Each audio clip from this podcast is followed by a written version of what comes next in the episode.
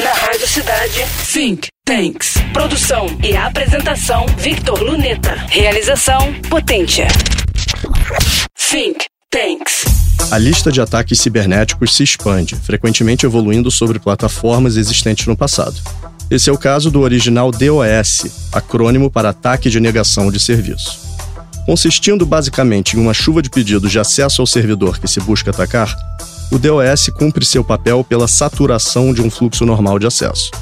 Já o DDoS, sua evolução distribuída, possui múltiplas origens distintas, usando ampla rede de computadores e bots controlados, conhecidos como computadores zumbi ou botnets. Mobilizando de milhares a milhões de máquinas, o atacante inunda redes inteiras com quantidade de dados que excedem a capacidade de serviço. O resultado é a inoperância do alvo, que, por mais robusto que seja, eventualmente fica ocupado demais para atender a outros pedidos legítimos de acesso.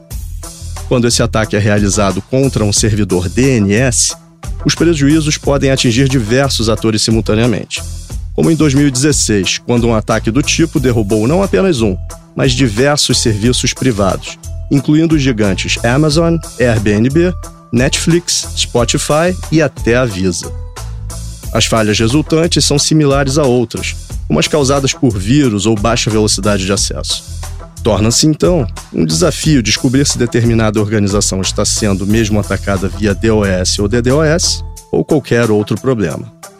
Entretanto, citaremos alguns possíveis sintomas: lento acesso a arquivos, local ou remotamente, dificuldade de longo prazo em acessar determinado site, desconexões frequentes de internet ou excesso de e-mails spam recebidos.